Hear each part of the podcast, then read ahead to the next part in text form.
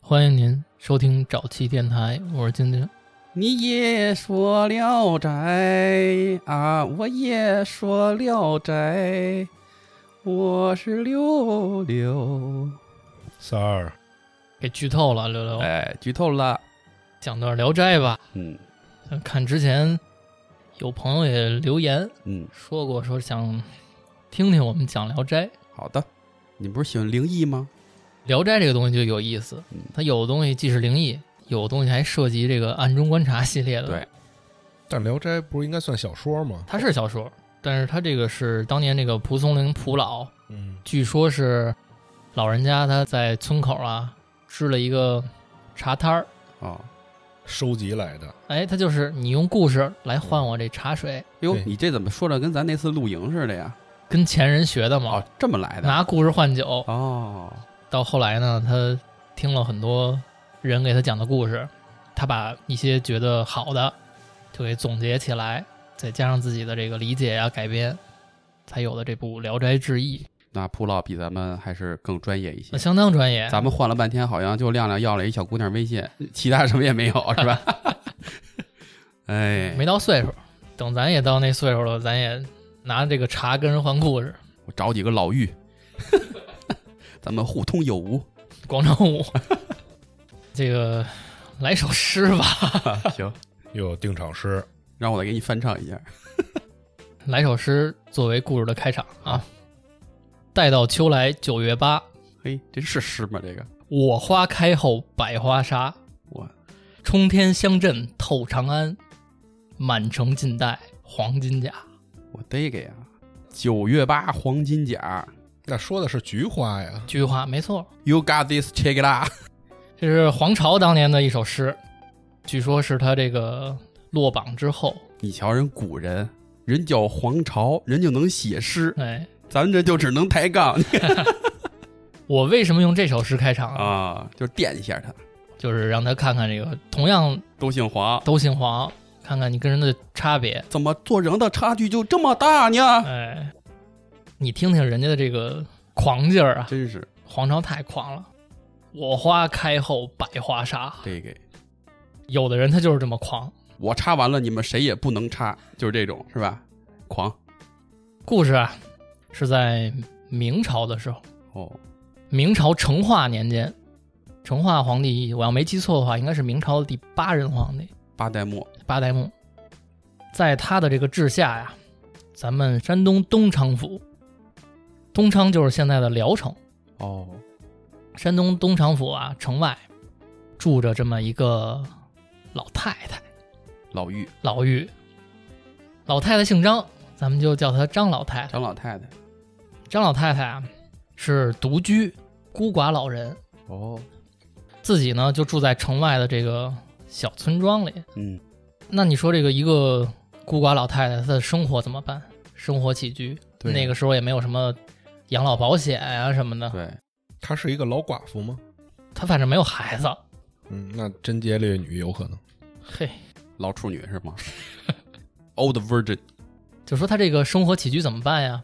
他主要啊，一是倚仗着他这个街里街坊有几个关系不错的邻居大妈什么的、哦，阿姨、老姐们儿老姐们儿，对他挺好的。你想他这个生活环境，他这自己一人住，平时呢这些老姐们家里人口多呀，有老头儿老头儿啊有孩子什么的。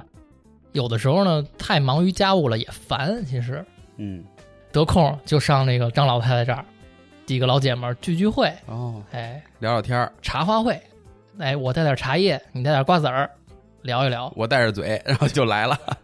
你想一帮老太太能聊什么呀？就张家长李家短的呗。啊我们家老头儿不行啦，除了这个他几个老姐们之外呢，咱有一句老话怎么讲呢？叫这个远亲不如近邻。嗯，张老太太啊，她东界饼就是东边这个邻居，是一对两口子。嗯，有时候这两口子的这个媳妇儿啊，也经常过来帮忙。哦也，离着近呀。平时这个洗洗涮涮呀，有功夫了还得做点饭送过来，那挺热情的，街里街坊关系非常好。嗯，那我们就说这个张老太太啊，她这个东界饼这街坊这对儿两口子，我们来介绍一下。这女人叫田氏，哦，哎，姓田，甜甜，田的嫂子，老甜甜。嗯，田的，呃，但这岁数不大呢啊，哦，这不大岁这数。不大岁数，哦，就是儿媳妇儿呗。两口子自己住，哦，没有老家儿。她老公在他们当地，在这个村落里边儿可有点名气，黑社会。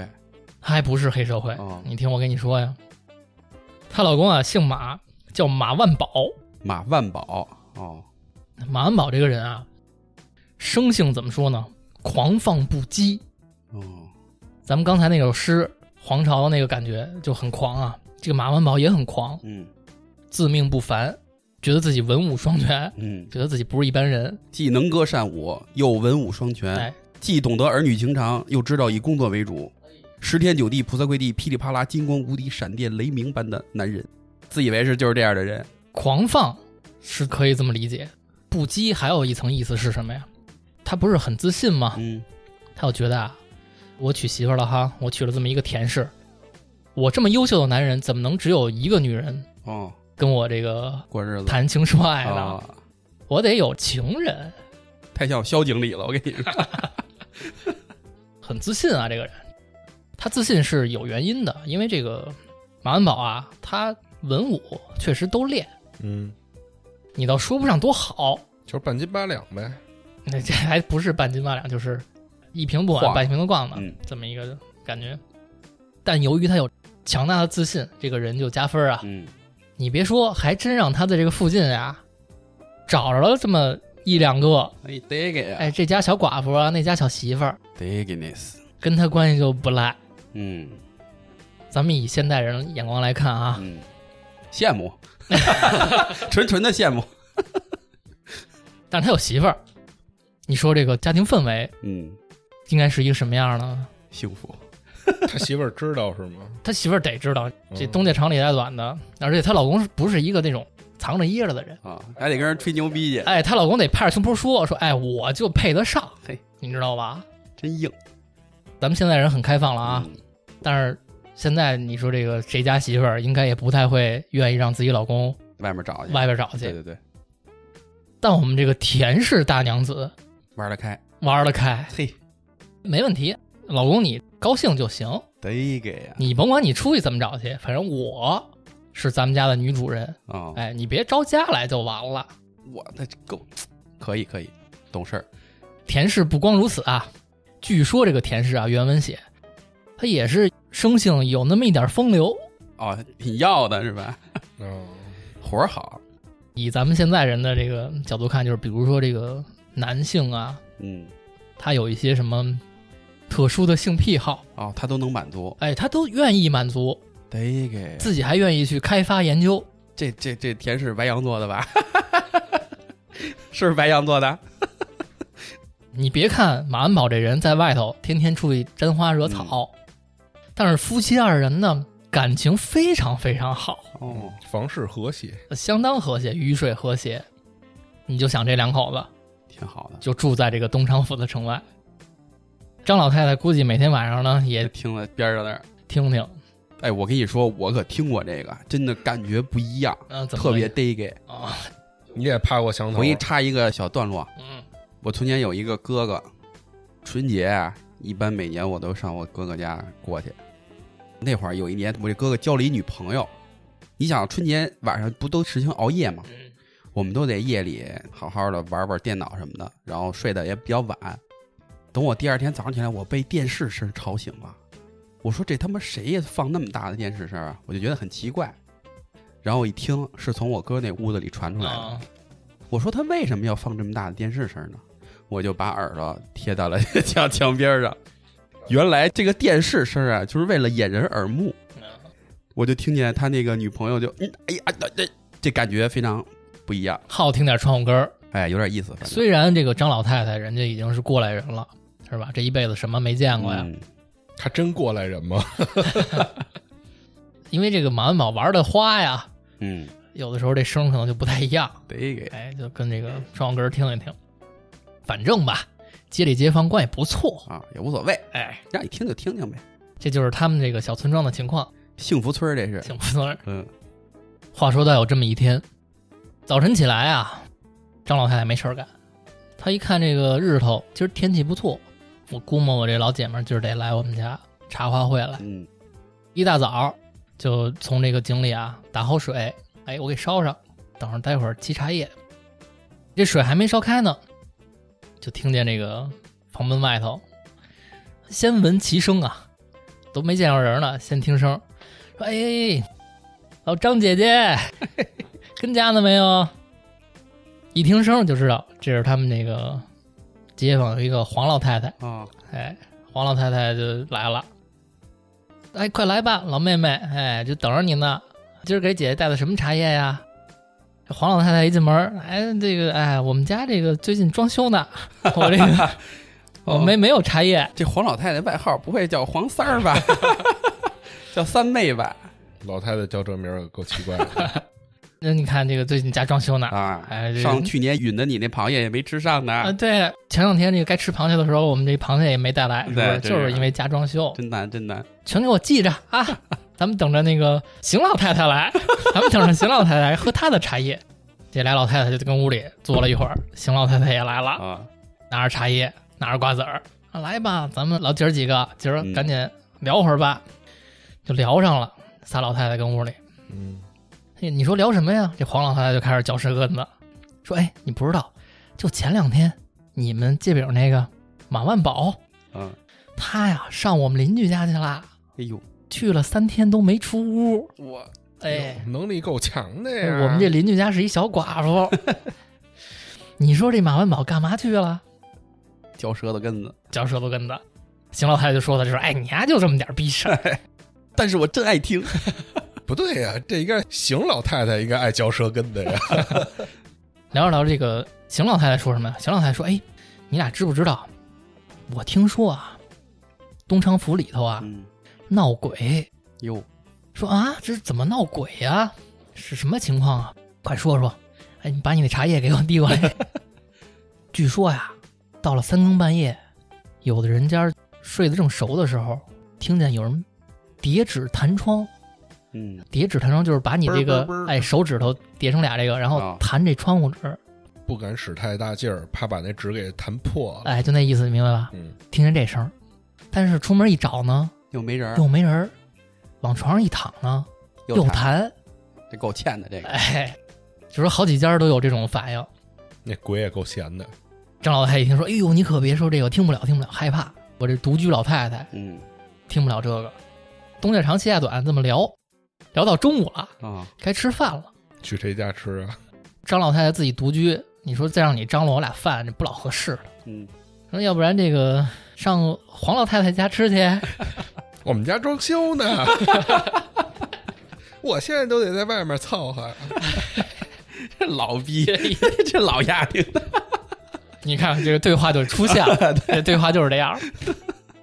反正这个去谁家吃饭这事儿啊，吵起来 了也没聊好。啊！啊，邢老太太也不搭茬儿哈。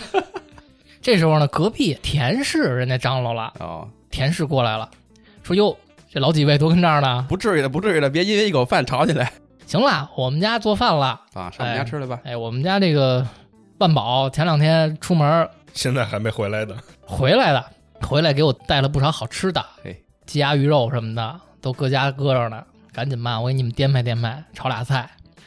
平时你们也挺照顾我们这个街坊张老太太的，嗯，招待招待你们。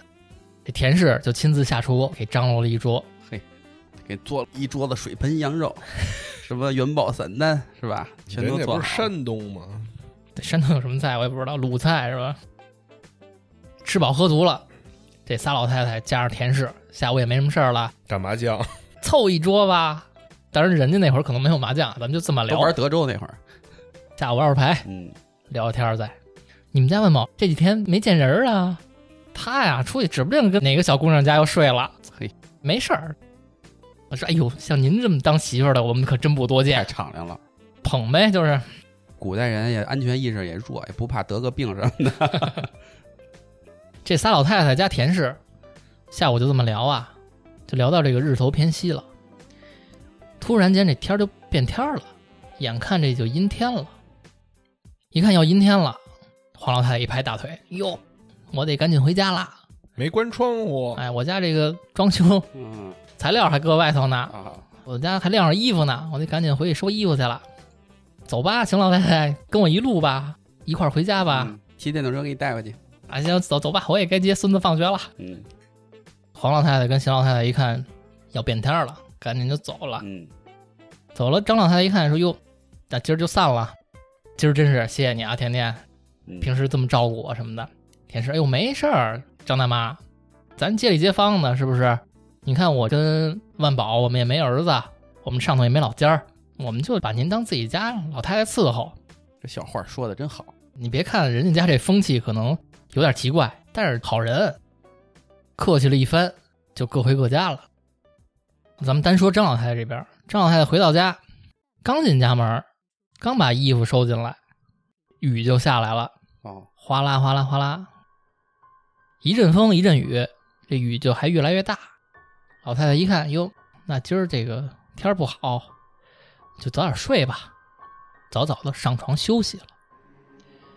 她这一觉啊，也不知道是睡了多久，已经是深夜了。嗯外头的雨呢，也没有停的意思，继续哗啦哗啦下着。睡着睡着，迷迷瞪瞪的，就依稀着听见啊，他们家有拍门的声音。哦，梆梆梆，梆梆梆，声音不大，但是声声入耳。老人呢较轻，一下呢就被吵醒了，但是外头还下着雨呢，雨声也不小。老太太开始就觉得自己是不是听错了呀？嗯，就侧着耳朵也没搭音儿，就听听，梆梆梆，梆梆梆。还敲呢。老太太一下就有点害怕了。下午听那故事听的是吧？下午邢老太太刚给讲鬼故事啊，嗯谁呀？你想这个一个独居老太太，这半夜没有人找，嗯，，而且你叫门儿你得有声儿啊，你得哎说话呀。可不是吗？说谁呀？门外头没搭音儿，嗯接着，梆梆梆，梆梆梆，老太太赶紧披上衣服，踏了是鞋，就溜达到这个门边上，说谁呀？这时候外头有人回答了，说大妈，您开一下门儿。老太太想，哎呦，这有人搭音儿了，那我开开呗，就把这个门栓啊往旁边一推，打开门，就看见湿哒哒一个人影儿，人已经被淋透了，嗯淋湿了。他想看看这人到底是谁呀、就屈乎着俩眼这么仔细看。正要仔细看的时候呢，外头一道闪电，哦，太可怕了，这个一下把这个人啊照亮了。借着这个光，看清楚了，眼前这个人是一个妙龄女子，得给哎，哟，见着人儿了，长得特别漂亮， nice。但是呢，浑身都被淋湿了，他穿的什么衣服啊？啊穿的就是一一件薄薄的白色衬 衣，然后雨水打湿了他的衣服，露出了他柔软的哒哒滴哒哒。老太太一看，哟，姑娘，说这个没见过你生面孔，嗯，不是这村儿的，不是这村儿没见过。说哟，姑娘，赶紧进来吧，外头雨这么大。老太太心善呀、给让进屋来了。让进屋来，这个姑娘冷啊，浑身说：“哎呦，大妈，谢谢您啊。”这个老太太就说：“哎呦，赶紧，姑娘，把湿衣服脱了，我给你烤烤什么的。”赶紧，这老太太就帮着忙活张罗，给这个姑娘找点儿自己的干净衣服，先换上，先穿上，别感冒了。这姑娘坐在炕上呢，老太太就过去就问呀，得说：“姑娘，你是哪儿的人呀？我没见过你啊。”怎么大半夜的跑到我们这块儿来了？姑娘听张大妈这么一问，眼泪就掉下来了哟，开始抽泣，说：“大妈，我也是没地儿去，过路之人。说我呀，在家有老公，嗯，我结婚了，但是我公婆待我非常不好，虐待我，哦，可能也是因为我生不出孩子，所以呢，天天这个横挑鼻子竖挑眼，急了呢还给我两下。我老公这人呢也不帮我，所以呢我在他们家过不下去了。今儿也不知道是怎么了，因为点小事儿，我这婆婆劈头盖脸一顿骂，我这实在心里就有点委屈。趁着天儿好的时候呢，我就逃出来了。谁知道我走着走着呀，我就走迷了路了，这天儿还变天儿了。嗯，这雨就下来了，我就顶着这雨啊，走了小半天儿了，天呢也黑了，我也没地儿睡。我这走到大半夜才看见前头有这么一村庄，我进来了，随便找了这么一户人家，碰到您了，您真是给我救了，要不然今儿晚上我这指不定怎么着呢。嗯，无处可归了，张大妈她这个心善呀，一听这个心疼这姑娘。心疼姑娘，哎呦，这姑娘长这么漂亮，怎么命这么苦啊？没事儿啊，姑娘，我这一个孤老婆子，我就自己住在这儿，你就住我们家吧，也别回去了先。虽然我这儿没什么好吃的，但是我养你一小姑娘什么的，能养得活。又谢谢您大妈，我这平时也能干点活儿，家务什么的、女工什么的我都行。这天晚上呢，这女孩就住在了张大妈他们家。第二天早晨啊，这个姑娘正式的跟张大妈做自我介绍：“大妈，我叫王二丫，哦，王二丫，家里排行老二，对，她没名嘛，古时候女人，我家姓王，我们家第二个丫头，就王二丫。昨天晚上您给我救了，睡了这么一晚上啊，我也想明白了，我呀不回我之前那家了。您不是独居在此吗？我看您这个岁数，我也直说，您需要一个人给您养老，嗯，有朝一日给您送终。哟，这是要当干女儿啊，既然咱娘俩有缘，要不然我就直接认您一干娘。嗯，您要是觉得我行呢，我就给您当闺女。张大妈一听这个，那太高兴了。这个岁数的老人自己独居，他就是缺一个给自己养老送终的孩子。嗯，平时有人作伴儿也是好的呀，他非常高兴，说：“哟，丫头，你要这么说的话，那我真是太开心了，你就是上天赐给我的一个大闺女啊！嗯，这老太太也没多想，哪儿来这么一个女的，然后自己没父母也不回家，不回家，跑这儿来就认她一个，哎，认干娘了，啊嘿，那反正是好事儿。”嗯，王二丫就认了张老太太当干妈。之后呢，这日子就在张大妈家过。她每天除了操持家务之外，她得做女工，嗯，缝缝补补，啊哎，缝缝，补补。这个王二丫呢，手艺非常好，缝衣服呢，你从外头都看不出线脚来。这王二丫是鹤变的吧？不仅如此，这个有的地方呢，哎，人给你加工加工，哎，给你绣个花儿，或者给你绣个什么这个图案什么的，动物啊什么的，巧夺天工。哎，特别好，嗯手艺非常好。张大妈就越来越喜欢这个干闺女。黄大妈呢，跟邢大妈再来的时候，这是哪儿来一大闺女啊，长这么漂亮？张大妈这一下就排了，赶紧给介 绍，我新收一干闺女，看看我闺女做这活，你看看你们行吗？活这么大岁数了。邢大妈倒没说什么，这黄大妈接过来一看，说：“哎，你这不行啊 ，你这有问题呀、你这线太粗了。哎，这可不能这样啊，这可不能这么缝。”嗯，又他妈开始 杠，找茬儿。反正吧，张大妈收了一个干闺女这事儿啊，在他们村儿传开了。说张大妈收了这么好一干闺女，哼长得又漂亮，手艺又 好，传他妈马万宝耳朵里去了吧？你看你还记 着，他们家还有一街坊，这我得得这个，马万宝一瞅，哦，得给黄老太太跟邢老太太都知道了，那这田氏肯定也得知了。嗯说哎呦，我们街坊来了这么一个大姑娘，嗯也过去串个门看看吧。过去一看，哟，这就是王家二丫头。 ，beautiful，哟，这妹妹长得嗯哪儿挑去？是不是？又狗狗又丢丢， beautiful，哈拉手，然后一聊天呢，情商也很高。田氏跟这个王小妹妹啊，就聊得很来也，没事上我们家待会儿去吧，嗯这那的，老公可厉害了，让我们家坐会儿。张老太说：“哎呦，可别去他们家啊，闺女，可别上去他了们你家，就凉了。上谁家都行，你可别上他们家坐去。”这日子按说就这么过，没什么问题。后来呢，王二丫发现大家对她都这么好，自己主动就说了：“说我呀，其实还有一本事，我之前一直没说，这个刺绣不是我的特长。会法术，说你会什么呀，丫头？说我呀，我会小嘴儿抽 烟，我会起瓶盖儿。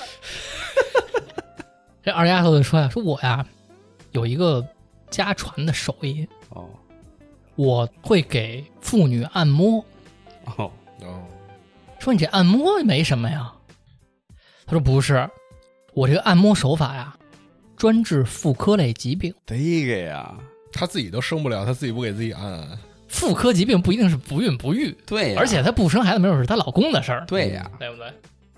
但凡有点什么经期不稳啊、啊，痛经啊，瘙痒啊什么的，只要通过我的这个手法，御手全都能给您摆平。得给呀大妈呢，可能平时没有月经的事儿了啊啊，但是妇科类，比如说有点什么问题，我的也都能治。嗯，但是我最擅长的啊，还是治这个月经类的东西。得给，说这几位大妈对我这么好，您以后啊，家里别管是闺女还是儿媳妇儿什么的，有这方面的问题找我，我只要给一上手，就全都能给治了。但是你说这个病啊，在古时候很多妇女她很难启齿，嗯，所以这个黄大妈家跟邢大妈家的这个闺女啊、儿媳妇儿什么的，也没有人说，哎，嗯我得找人治病什么的，嗯就也没找到这个合适的机会治病。但是大家都记着了，说这二丫头有这么一手艺。田氏呢也知道了，但是田氏玩得开无所玩谓儿，无所谓，没什么病，开放来不来月经呢什么无所谓啊。嗯干就完了，直到这么一天，这个马万宝啊，马大哥，马了个逼的，马大哥不知道上哪儿玩儿高兴了。嗯，回家，早上起来玩一宿。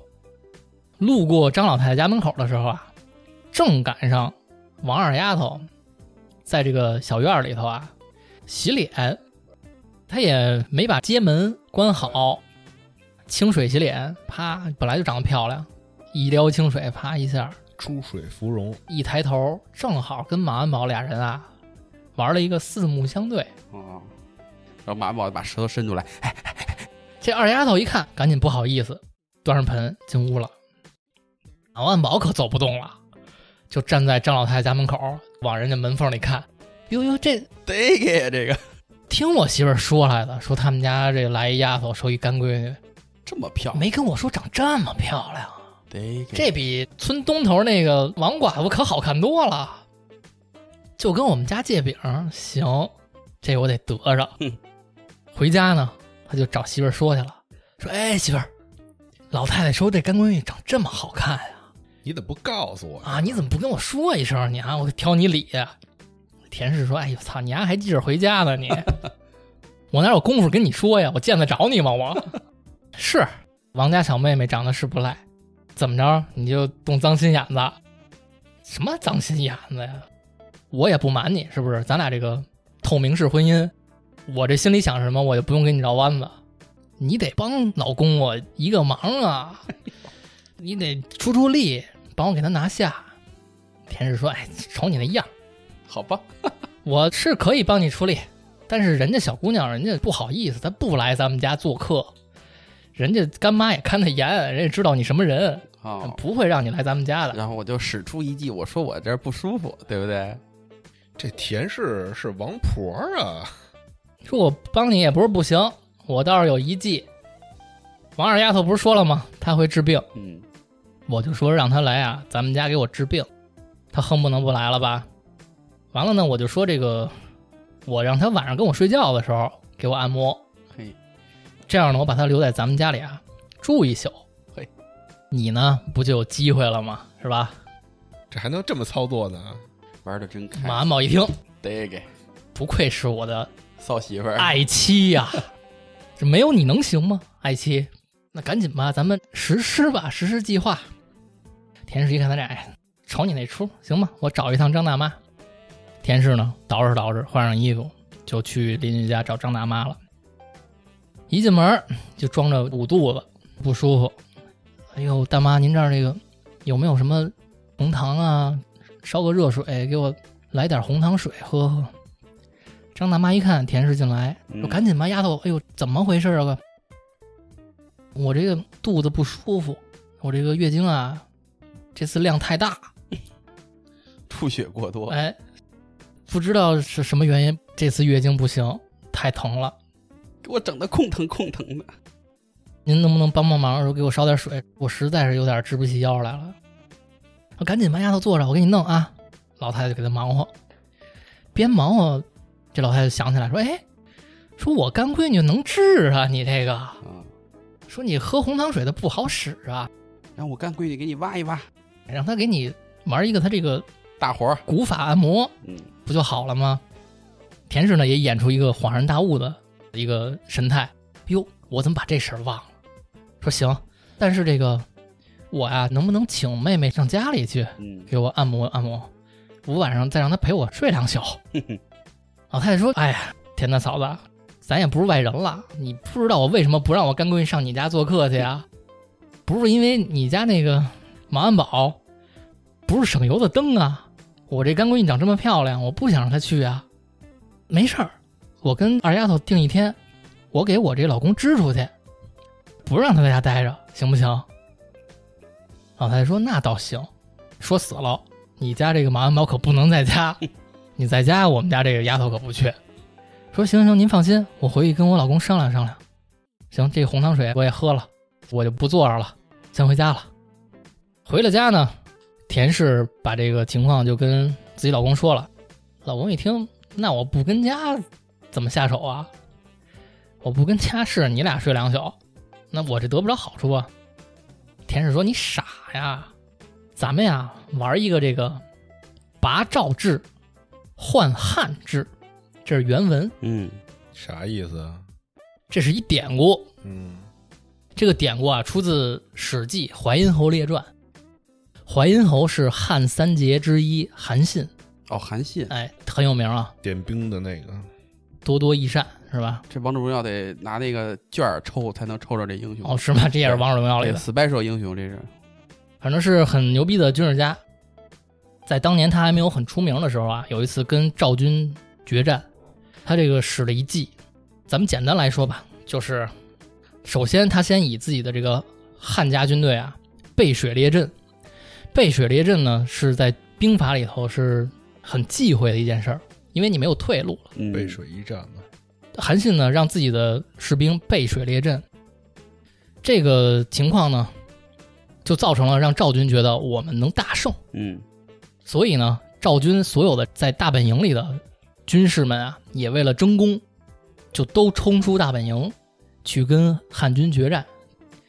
但是在河边呢，这些汉军啊背水而战，就都拼命啊，跟赵军的厮杀的不相上下。在这个厮杀的过程中呢，韩信派了一支小部队，两千来人，只有一个任务，就是两千人，一人拿着两个汉军的旗帜，插遍了整个赵军的营地，趁着你们出营打仗的时候，这个赵军呢在河边没有能跟汉军分出胜负，大部队撤回大本营，撤到门口一看，大本营里全是汉军的旗帜了，嗯，就以为汉军已经占领大本营了，嗯，就变成一个无家可归的状态，士气呢一下就大降。韩信这时候在真正的跟他们展开决战，玩了一个前后夹击，把赵军打得大败亏输，是这么一个典故。嗯这时候，田氏用的这个意思呢，就是我呀，晚上跟二丫睡觉，完了呢，趁半夜了，熄了灯，我起来出门儿，你进来，你躺这儿，这不就得了吗？这田氏也挺不正经的呀，这么一说，操，田氏指不定出去找谁去呢，跟对面约好了，那天晚上我到时候偷偷半夜找你，你等着我就行了。马安宝一听，女诸葛呀，我媳妇儿是嗯，这招儿啊，也就你能想得出来。我是夸你下作呢，还是夸你下作呢？ 夫妻俩一拍即合，就准备实施这个计划。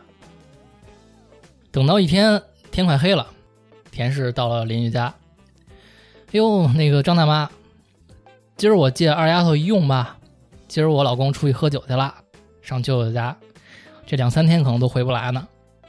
我自己跟家住也孤单，让妹妹陪陪我。正好晚上呢，让她给我古法按摩一下。嗯这二丫头一听呢，也挺高兴，说：“好呀，田大姐姐，晚上我好好的给你来一个私人定制。”俩人呢也挺高兴。老太太一看这样呢，别扫了你们的兴啊，那你去吧。二丫头呢，这天晚上就住在了田氏家，说：“来吧，姐姐，咱们什么时候按摩呀？别着急，等待会儿啊，咱俩这个洗漱完之后，先做个 SPA 是吧？哎，这个对，，美容。然后呢，躺在床上，咱俩把这个灯熄了之后啊，你再给我按摩，哎，哎要不然我不好意思。二丫头一听说行，没问题，熄了灯按摩也行。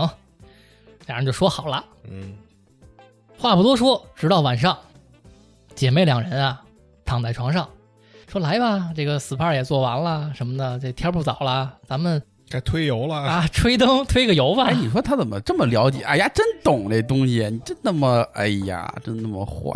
为什么我说什么你也能听明白呀？我一听着就不是什么好词儿，真的。接着他妈说，虽然说我不懂吧，但我一听着不是什么好词儿。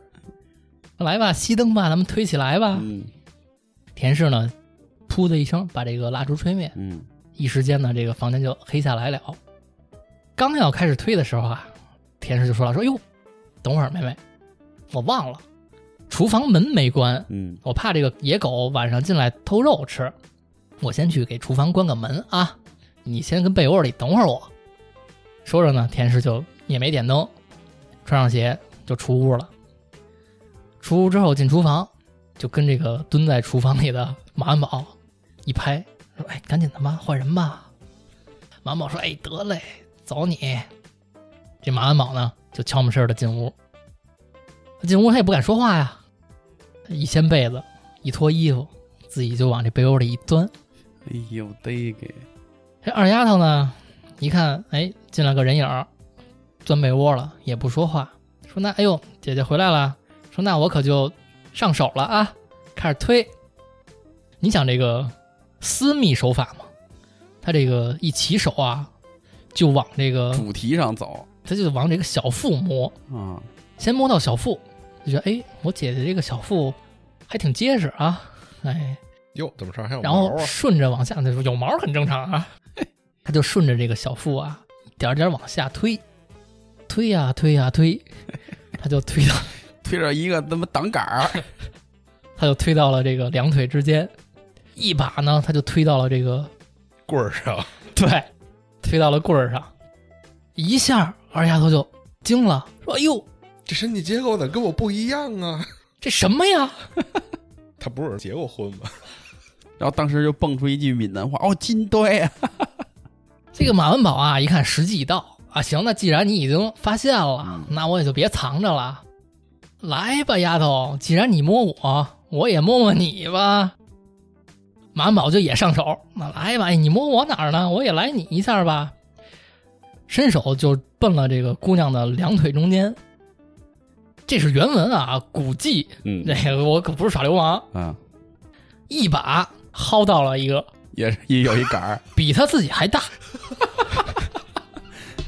能大腿妹， 满宝一一把抓住也懵了，说我这，说你呀，这又是一什么呀？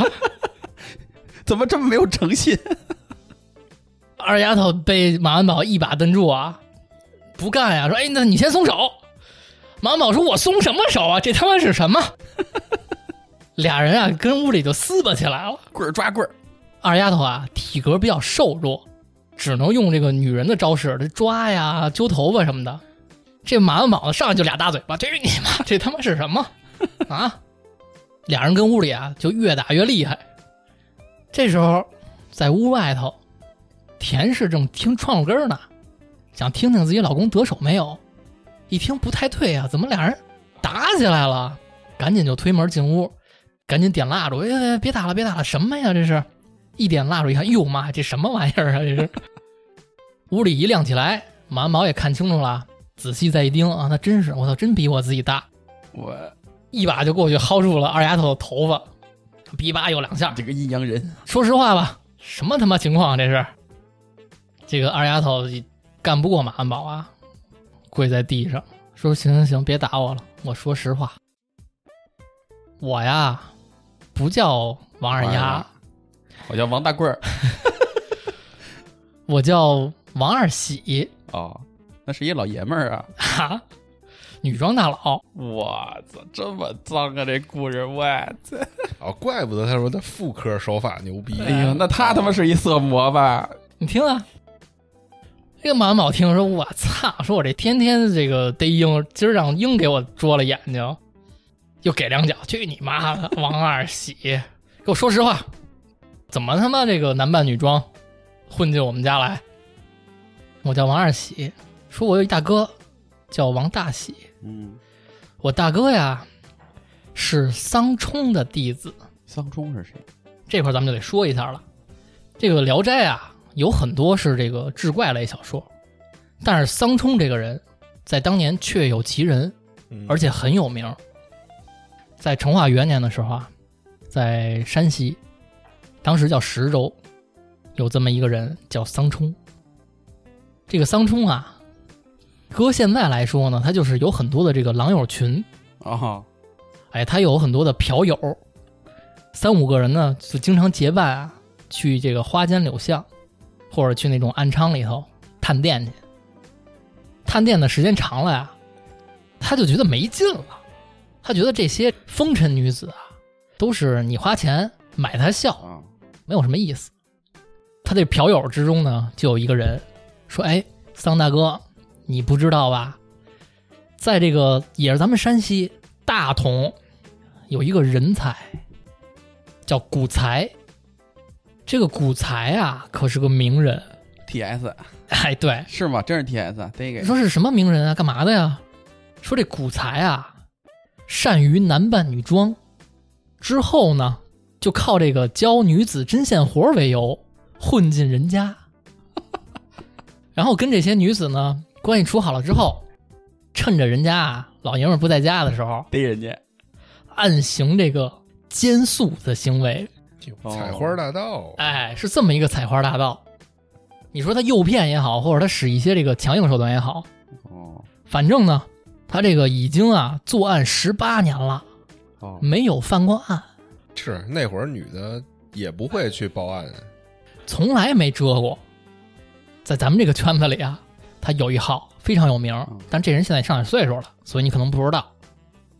您啊，要是玩腻了这些风尘女子，您不妨哎跟他学一学，去试一试，找这些良家。桑冲一听，哎呦，太他妈怎逮么给他妈了不早跟我说呀？ 我花多少冤枉钱这么多年？桑冲啊，就打点了行李，拿上盘缠，去了大同找这个古才。拜师学艺去了。找来找去，他真的找到了古才。之后呢，拜古才为师，专门啊就学这个男扮女装，还有这个怎么诱骗妇女的技巧。他是一个欢喜派呀，这是 哎呦，你真他妈专业！古才啊，先教桑冲怎么把这个头发留一留，因为古时候这个发型是不一样的呀。嗯，怎么留头发，怎么梳头发，怎么能把这个脸上的胡须处理的一点儿毛病没有，不留痕迹。然后这个眉毛你怎么改，怎么修眉毛。之后呢，还得挨个教他做女工，嗯，怎么剪窗花啊，我操！ 怎么绣荷包啊，哎呦这功夫可大了啊。怎么纳鞋底儿啊，缝帽子呀、挨个儿学。哎，还得学这个做饭、烹饪，嗯因为古时候男人不做饭嘛，基本上。反正吧，作为一个妇女，该有的这些一一学。那我一瞅，我现在就直接持证上岗，啊 我都不用学，直接持证上岗。学完这些，再学下一课。下一课是什么？下一课就是你怎么跟这些大姑娘、小媳妇儿套近乎，学话术，哎，学话术，怎么能混进姑娘的闺房？开始先教她什么，怎么聊，怎么能跟她关系处得更近。之后啊，就是暗中观察的东西了啊。之后啊，就得学你怎么自制麻醉药物。哟，操，这是他妈的迷奸啊呀！哎，万一要有那不同意思呢？哦，李宗瑞那块儿的，反正吧，这几个学科，桑冲学的都是特别用功，特别卖力。古有桑冲，现有李宗瑞。这一学呀，他就跟古才学了三年。 哦，高中毕业了，学完三年，古才跟他说：“行了，我会的全教你了，这以后能得多少东西，就全靠你自己了。嗯，师傅领进门，修行在个人。哎桑冲一听大喜啊，告别了师傅，谢师还乡，持证上岗。持证上岗。啊，他这也是技校啊，上的是。哎，那肯定的呀。在这个回乡过程中，桑冲就等不及了，就想试试自己这本事。反正他就试了这么一两回，嗯，也是简单的，哎，教人女工，然后混进你们家，然后趁你们家没人的时候，甭管是诱骗呀，甭管是迷奸呀，用这种手法，他就成功了两次。两次成功之后啊，桑冲自喜不已，觉得哎呀，我真是学成了，我靠这个我行走江湖了以后。所以他回到家之后啊，第一件事儿啊，他先收了七个徒弟，我操，我得把我师傅床上这本事啊给散出去。他就招了之前跟他一块儿嫖娼的七个狼友，就把这个本事啊挨个的教给他们。这其中啊，就王大喜，就有王大喜。王大喜、王二喜哎呦，王二喜这本事还不是跟桑冲学的，啊、哦，是跟大跟王大喜喜学学的的，嘿王大喜代师传艺，嘿，他教了他弟。这个本领要发扬光大了以后，这马路上以后就没男的了， 全是女的。你回家你看看吧，到底是男的女的。自从这个桑冲回家教徒弟之后，教完徒弟，我得出去行走江湖啊。桑冲就开始走遍大江南北，他呀，走遍了大同、平阳、太原、真定、保定、顺天、顺德、河间、济南、东昌等四十州府哇，及周边乡村镇店七十八处，那他这一辈子什么事儿也别干了，历时十年。哇，据说呀，在这十年里，他作案一百八十二起。真牛逼！主要呢就是沿途留心打听各种样貌出众的良家女子，然后再制定计划，先诈称自己是某地的富人，逃亡到此。但是呢，有一身这个好手艺，想把这个手艺呢换点钱，换点饭吃。这些这个良家妇女有的心善呀，正好也想学手艺，而且主要是当年妇女啊，她天天在家没事儿干，嗯，也见不着外人，有这么一个老大姐能过来，主要是陪我做做伴儿，嗯聊聊天儿，给我聊聊外头的故事。所以一般呢，都很容易就混进人家。等熟识了之后，桑冲就会开始啊，假说一些疯话。这个疯话的意思是有点挑逗性质的话，还问问你跟你老公房事好不好啊？哎，你老公的爱好啊？哎，你有没有什么爱好他满足不了啊？就就聊些这些东西。私密话语呗，这有些姑娘呢，她就这个顺着你这个杆儿就爬了，说：“哎呦，你可不知道，大姐，我可喜欢这个。哎呦，我这老公他就接受不了。你说说啊，他怎么就那么封闭呢？”一有这吐口的，桑冲就赶紧打蛇顺杆爬，说：“哎呦，那这个妹妹，今儿晚上我留你这儿吧，我给你献手艺。”有的姑娘啊，这么简单就可以就范了；有的那种贞洁烈女，哎，你说什么呢，大姐？这种呢，桑冲就得找机会下药。迷奸之后啊，这大部分女人就像三儿说的，她这个顾及颜面，她也没有去官府报官的，也没有告诉家人的，以至于这十年里，桑冲就没有犯过案。他这每次得手之后，还不忘了从人家里啊捎带手顺点银两，哦，嘿劫财劫白色嫖完这了还是得再顺点东西走。他就靠这个活了十年，还活得不错，以至于到这个马文宝抓获王二喜的时候啊，桑冲已经在东昌府非常有名了。所以王二喜说：“马大哥，你别揍我了，说我大哥王大喜是桑冲的学生，嗯，所以我会这个，我就想学着桑冲那样。”出来耍一耍， 对，出来试试手艺。然后马文宝就又给俩嘴巴，去你妈的 啊！他妈的，弄到我们家里来了。说吧，这是犯的第几案了？马大哥，我这个初犯，我这个刚第十六家儿。马文宝一听，我操，我他妈这么多年才睡了几个姑娘，你他妈都第十六个了，到我媳妇儿头上。把你这手艺交给 我，不行就打死你，这马文宝这心里这个火啊，就啊，我这一表人才，一身本领，我这才睡十几个，你这都十六个了，下三滥！操！逼吧就一顿菜，越打越生气呀、下手就狠。边上的田氏一看就，哎，别别打了，别打了，老公，再打打死了，出人命了。咱们等天亮啊，给他扭送当官就完了。嗯，扭送当官？不，我可不能给他扭送当官。他这个欺人太甚，而且我这实在是听不下去了。什么男扮女装就能睡十六个，有违大丈夫所为，大丈夫就应该像我这样。强奸，你真傻，他这意思不就是 吗？是不是？ 就从你嘴里说出来就特别符合你的。 哎呦，说我不能把他扭送当官，但是我又不能放他出去再害别人了。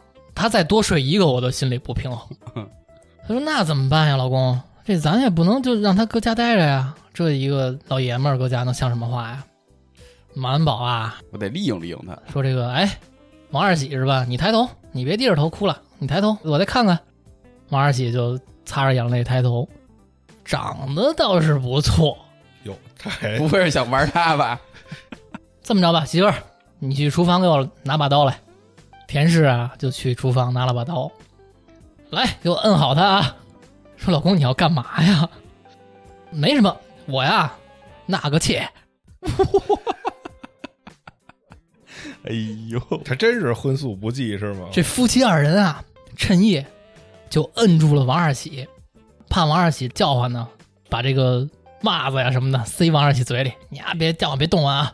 控制好之后，马安保一刀哎呦，就阉割了王二喜。哇，这听着都疼啊！这个一刀下去之后啊，王二喜也就不叫唤了，就昏死过去。马安保呢，擦擦刀，行了啊，媳妇儿，你帮我赶紧给他这个包扎一下伤口，给他治疗治疗。从今儿起，我呀就算纳一切，外头这些小寡妇什么都不算了，这是你妹妹，以后咱就跟家养着。哎呦，说老公，那这咱怎么跟 邻居老张太太交代这事儿啊？说没事儿，咱该给多少聘礼给多少聘礼，我明儿跟张老太太说去，我也不把她这事儿跟外头说了，男扮女装什么的，我就说我看上她闺女了，我也对得起她，给她纳进门来，好吧？田氏听说行行，你牛逼， 那那切下来那棍儿哪儿去了？撇了呗。哦，真惨啊！喂狗了呗？咱们简短截说，咱们也别说这个马安保跟田氏怎么跟张老太太交涉这事儿了，反正这也没远嫁，就嫁你们家邻居了，以后还能伺候你，给我马安保当妾也是他的福分，你以后就是我老丈母娘。那老太太一听，那倒也行，怎么也得嫁人呀，这嫁邻居也行，挺好的，你看得见每天，也答应了。马安保也给点了点钱，田氏呢就一天两天的在家里伺候这个王二喜养伤，嗯，养了这么一阵儿之后，王二喜还真缓过来了。以后尿尿得插草棍儿了吧？太惨芦了。苇杆儿，这个具体的咱们也别研究了。他他鸡们毛这个缓过来之后啊，马安保一看，哟，还是那么漂亮这好像变得比以前更加柔弱了，啊！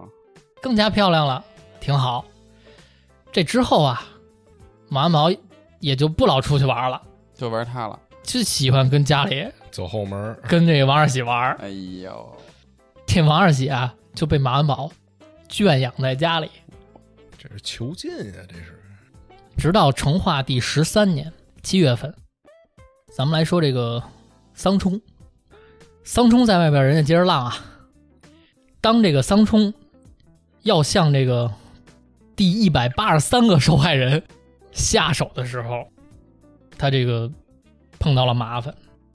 具体讲一下啊，这天啊黄昏时，桑冲来到晋州聂村儿的一个生员家，这个生员叫高轩，是一个老头儿了已经，但是在当地有点身份，也是自称自己是外来的一个小老婆，但是呢，丈夫打骂她，她这个跑出来，流落江湖，想投宿一晚。高轩呀、一看可怜人啊，留下吧，就把她留在家里。谁想到桑冲啊，睡的这第一晚。这高轩的女婿有一个叫赵文举的，这个赵文举啊，也是花中的魁首，色中的魔王。嘿，就看他们家收留了一个哎逃漏的一小媳妇儿，嗯，觉得这个走路姿势很婀娜，就有点受不了。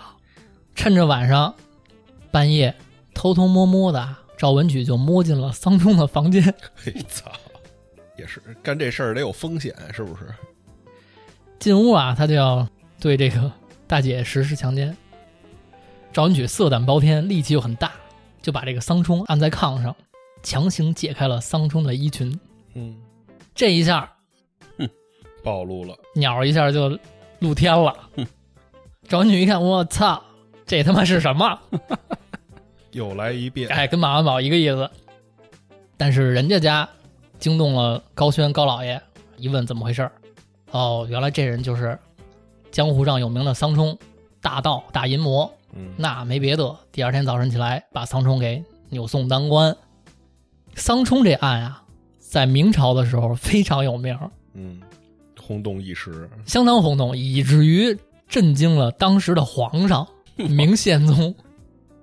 当地的官员就把这个案子写成奏折，递到了皇上面前。皇上一看说：“我操，真会玩儿啊！”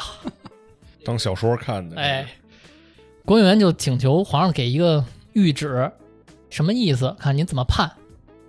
两天之后，皇帝在承天门下旨，原话是：“这是一皇上的话啊，嗯这厮情犯丑恶，就是犯罪情况太过于丑恶了，有伤风化，便凌迟了，不必复奏。”哦，这个桑冲啊，就被判了一个凌迟，但是他临死之前啊，也是被严加拷问，供出了他当年教的这七个徒弟。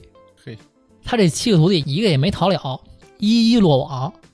画了通缉令了，哎，他都知道他们平时上哪儿嫖去啊。最后呢，桑冲啊就被绑在闹市之上，一刀一刀凌迟处死。这七个徒弟呢，也都被处以砍头。嗯，这个桑冲一案就这么结了。但是，就有这个知情人啊，向官府透露说，王大喜还有一弟弟哦叫王二喜，下落不明，哎，他也会这个，他也干这事儿。官府一听，OK，那就通缉，就发布了通缉令，嗯，各地通缉逃跑的这个王二喜。那你说二喜在哪儿呢？二喜在马万宝家当妾呢，撅着 呢，确着呢。这个通缉令啊，一站一站传，就传到了东昌府。东昌府的人一看这个通缉令上的画像，见过呀，有点眼熟，嗯，哎，这有点像马安保新纳的这妾王家二丫头。再加上一看这个案情啊，是男扮女装，嗯，就更怀疑了，说那是不是这就不是一丫头啊？这是一老爷们儿啊！咱们得问问马安保啊。这马安保这人虽然平时啊狂放不羁，但他呀怎么说呢？不至于是一个藏着掖着的人，嗯，不至于骗大家。这一个这么严重的通缉犯，他不至于的。咱们问问他吧，就去问了马安保。马安保一听大家的来意，一看通缉令，说啊，说这不是我小妾，这不是王二喜吗？虽然是都姓王啊，长得有点脸像，但这是我小妾，我俩啪啪啪， 他不能是男的，你们多虑了。你说这个能不能让大家打消疑虑呢？也没有，没有打消怀疑。这个有一天，黄老太太跟邢老太太再上张老太太他们家开茶话会的时候，就是聊到这事儿了，说这个张老太太，你当年她没嫁马安宝的时候，你俩睡觉的时候，你看没看过呀？她到底是不是一女的呀？张老太太说：“我还真没看过，没注意过。”这个黄老太太跟邢老太太商量说：“那保不齐呀、啊就是一男的。”马安宝不知道出于什么原因，他保护这个犯罪分子，说那怎么办呀？所以这个黄老太太啊就说：“我来一趟马家吧，我给你们探探底。”黄老太太啊就一出门到了隔壁拍门，马大兄弟在家没有？咕啦一开门，开门的呀、是田氏，嗯，说哟，黄哎大妈，您来干嘛来了？说哎呀，我呀，没事儿，我来你们家呀，借那个药锅，煎药的那，哎，煎药，的那个药锅。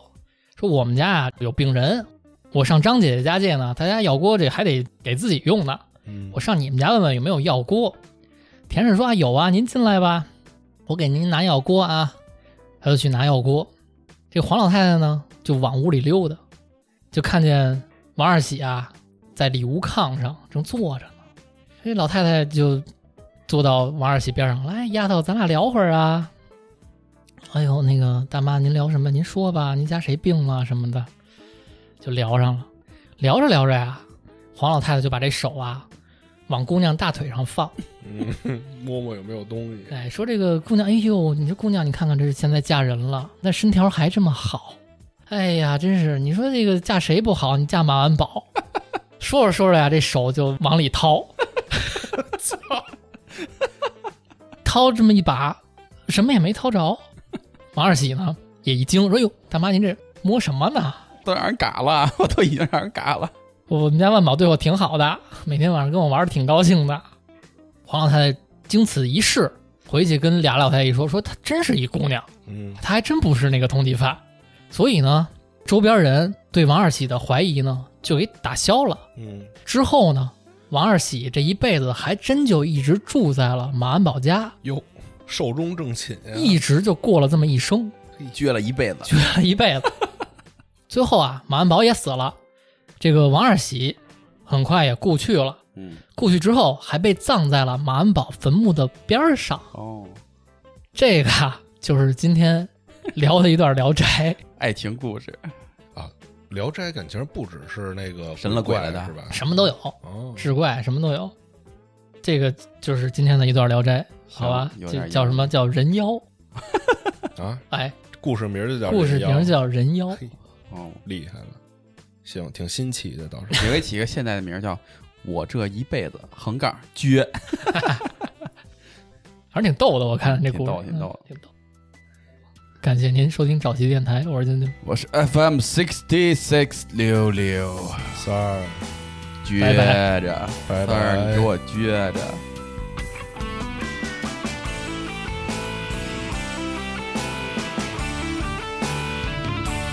อยากจะขอแค่คนที่เข้าใจ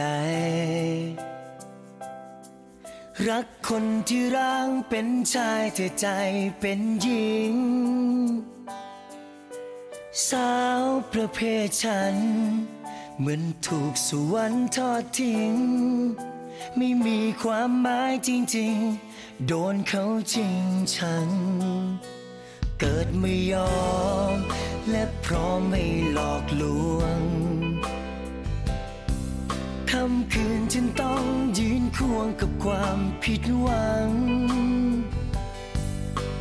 สาวประเภทสอง บินกลับก่อนฟ้าจะสางเขาด่าทุเรศทุรังทุ่งฟังถึงน้ำตา